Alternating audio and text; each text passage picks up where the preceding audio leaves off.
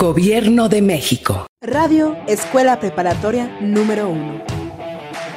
Desde Avenida Madero, número 706, Colonia Doctores, Pachuca de Soto, Hidalgo. 94.7 FM. Grupo Frijoles Refritos. Muy buenos días tengan todos ustedes. El día de hoy hablaremos sobre el juicio, la parte fundamental del pensamiento a lo que para la lógica y otras ciencias es muy importante. Esperemos y esta información les sea de su agrado.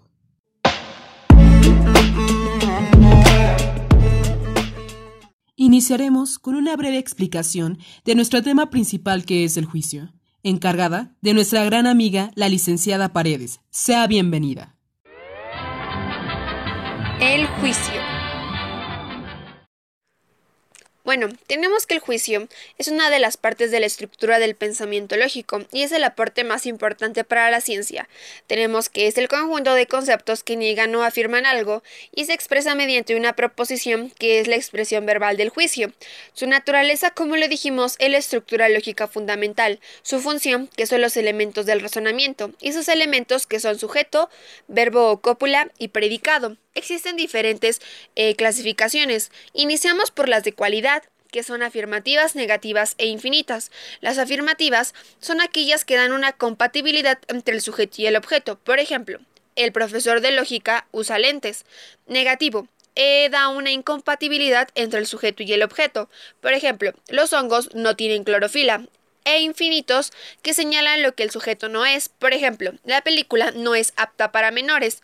Vamos con los de cantidad, que son universales, particulares e individuales. Los universales que se extienden a todos los individuos. Por ejemplo, todos los humanos son mortales.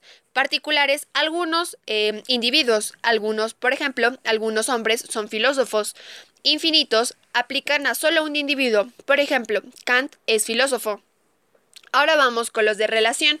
Em, que son categóricos, disyuntivos e hipotéticos. Los categóricos que no dependen de ninguna condición. Por ejemplo, la Tierra se mueve. Se mueve. Disyuntivos. Dos o más condiciones, pero solo una es verdadera. Por ejemplo, hoy es martes o, o puede ser miércoles, jueves o viernes e hipotéticos que se subordina mediante una condición y tiene dos partes, que es el antecedente y el consecuente. Tenemos que aquí sería, si comes mucho, te dolerá el estómago. Vamos por su modalidad, que son tres, problemáticos, asertóricos y apodícticos. Problemáticos, Mario puede llegar tarde. Asertóricos, Mario es puntual apodícticos, los hombres son seres racionales por su materia, verdaderos y falsos. Verdaderos, algo que nos puede ser cierto, por ejemplo, los caballos no son reptiles, obviamente lo sabemos, y falsos, la Tierra es plana y tenemos que es falso porque la Tierra es redonda por su contenido que son analíticos y sintéticos. Por ejemplo, los solteros no son casados y los sintéticos que la mesa es de color mm, rojo por su modo de ser. Tenemos que son los de esencia y existencia. De esencia, el oro es un metal y de existencia, el oro es muy dúctil. Y por último, por su fundamento, tenemos que son a priori y a posteriori. A priori, el todo es mayor que sus partes y a posteriori el calor derrite grasas. Así tenemos que los juicios son de mucha importancia y los vamos utilizando con nuestro día a día. Em, esperemos y esta información haya sido de su gran utilidad y gracias. Qué gran explicación. Muchas gracias por la información. Ahora, les presentaremos una cápsula de la mano de la doctora Cintia Ramírez.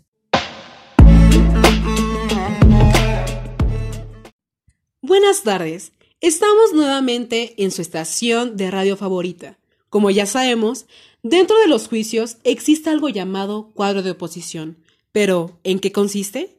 Es un esquema mediante el que se estudian las relaciones formales entre los diversos tipos de juicios aristotélicos y los conforman las letras A, E, I y O, considerando cada juicio con términos idénticos. Pero a continuación, para que este tema quede más claro, tenemos como invitada especial a la doctora en lógica Cintia Marisol, quien nos dará una explicación aún más detallada sobre el cuadro de oposición. Muy buenas tardes, doctora. Es un gusto tenerla aquí. ¿Nos podría decir dónde tiene su origen el cuadro de oposición? Muchas gracias, Betel. Gracias por tenerme aquí en esta linda tarde. Pero bueno, el cuadro tiene su origen en las cuatro oraciones marcadas que deben emplearse en el razonamiento silogístico, las cuales son A, E, I y O. La letra A es un universal afirmativo, es un término sujeto tomado en su extensión universal, es una cualidad afirmativa. Todo S es P. La letra E es un universal negativo, un término sujeto tomado en su extensión universal y es una cualidad negativa.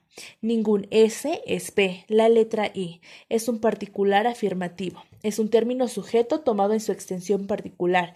Va a ser una cualidad afirmativa algún S es P. La letra O, particular negativo, que es un término sujeto tomado en su extensión particular y es una cualidad negativa. Algún S no es P. Se van a llamar juicios opuestos a los que teniendo los mismos términos difieren en cantidad, en cualidad o en ambas. Se representan en cada uno de los vértices del cuadro de oposición, estableciéndose las siguientes relaciones. A y E son contrarios porque difieren en cualidad siendo universales.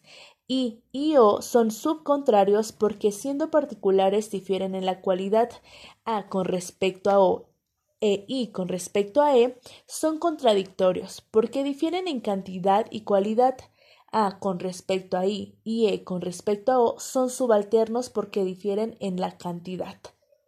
Muchas gracias, doctora, por esa gran explicación, pero quisiéramos saber más sobre tal vez los juicios relacionados, que son los contrarios, los subcontrarios, los este, subalternos. ¿Qué nos podría decir sobre esos juicios? ¿Algo más que podría agregar?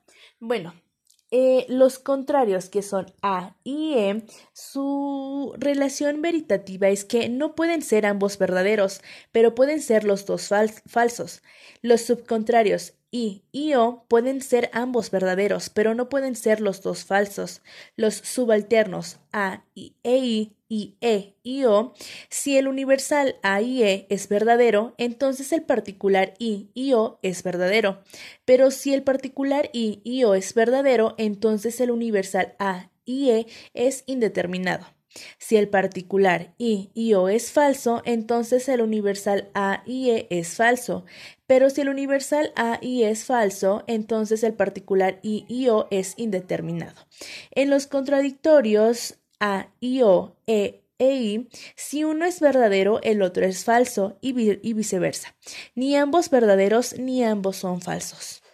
Muchas gracias, doctora. Bueno, aquí vamos a seguir en esta, eh, en su estación favorita. Gracias por escucharnos y bonito día.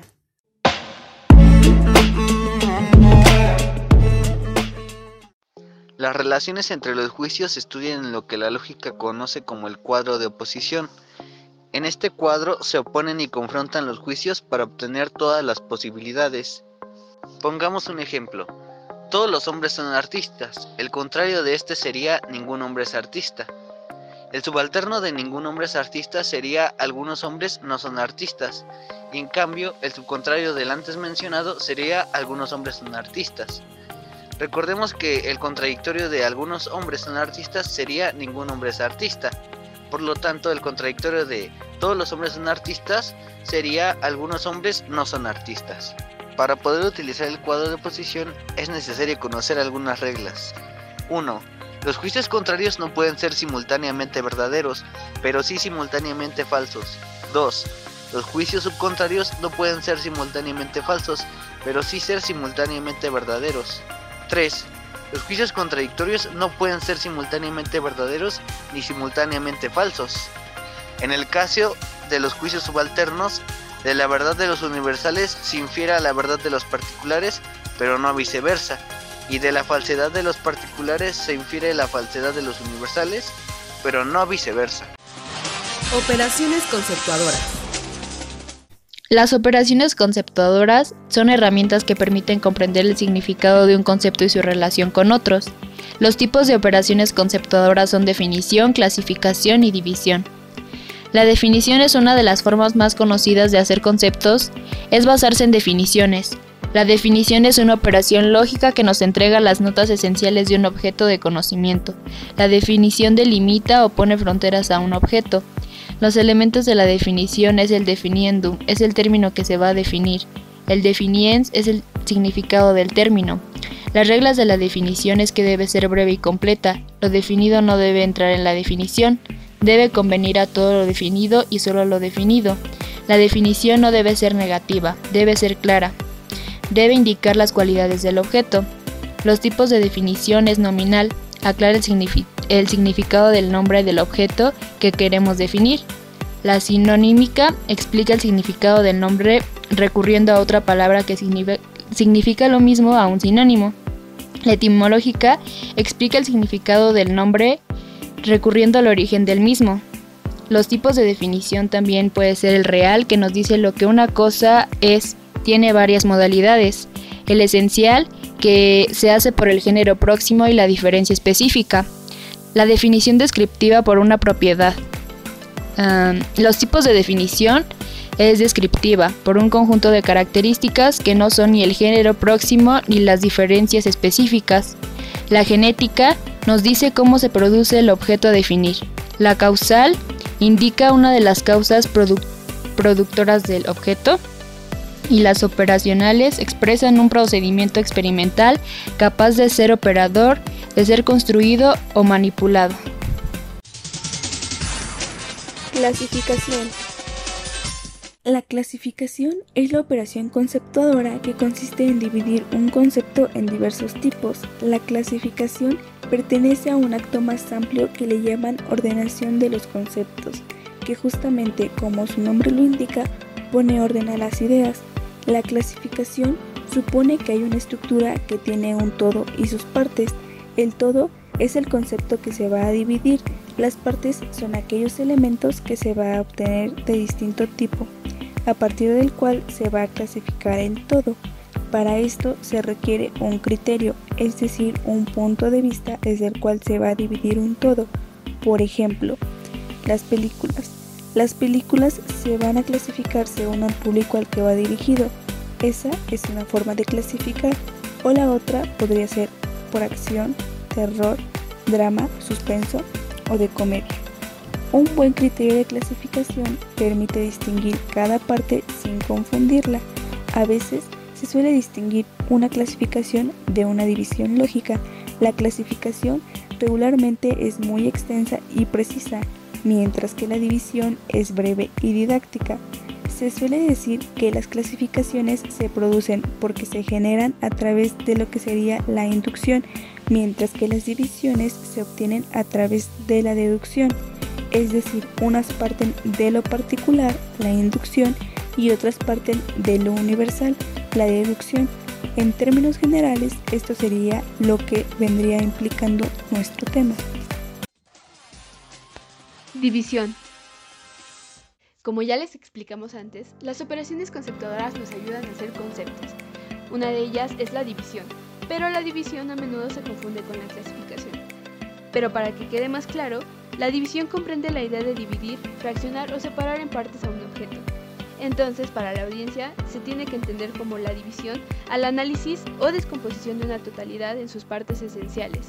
De hecho, observamos que algunas ciencias utilizan la división al descomponer o analizar sus objetos en sus elementos básicos. Un ejemplo de ello es la geometría, los elementos que conforman a las figuras, círculos, elipses, etc. También la biología, que separa los cuerpos de animales y de plantas en órganos o tejidos y de los tejidos a células. La división siempre trata de llegar a elementos tan simples que ya no sean susceptibles de descomponerse. Para esto hay ciertas reglas y esto ofrece que se pueda dividir adecuadamente los objetos de la división. Entonces, la primera sería todas las partes deben ser consideradas. Una de las partes no debe estar incluida en otra. La división obtenida tiene que ser de la misma especie y la división tiene que seguir un orden dado por el objeto que se está dividiendo.